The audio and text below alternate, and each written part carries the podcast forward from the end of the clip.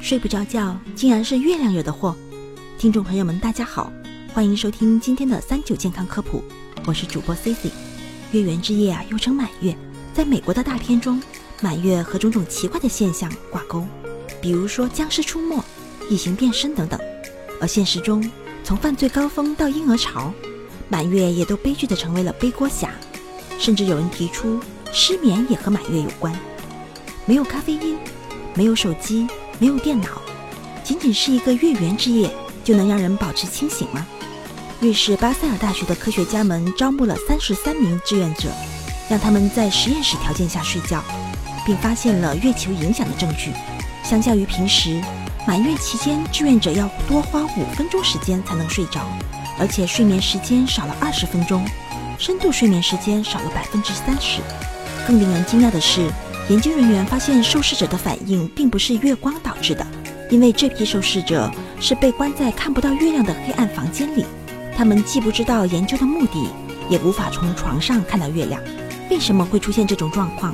根据2013年发表在《当代生物学》杂志上的一项研究显示，最有可能的解释是人们在某种程度上自然地适应了月球的周期。月亮周期似乎影响着人类的睡眠，哪怕一个人没有看到月亮。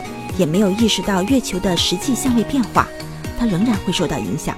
这项研究结果在发布时引起了不小的轰动。不幸的是，自那次研究之后，这个领域就没有进一步的研究了。它仍然需要更多的组织或者个人花更长的时间来进行论证，以排除它是偶然事件的可能性。如果满月影响我们的睡眠，我们能做什么呢？答案只有四个字：无能为力。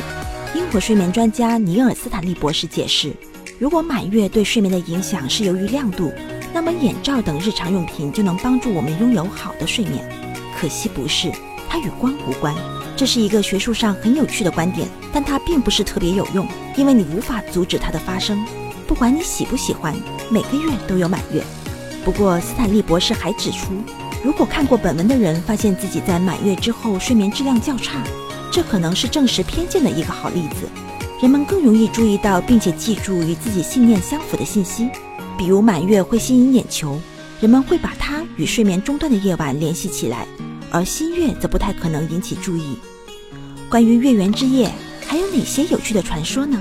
首先是前面提到的犯罪高峰，布莱顿市警方做了一项调查，发现满月期间暴力事件有所增加，为此他们在2007年的满月期间雇佣了额外的警员。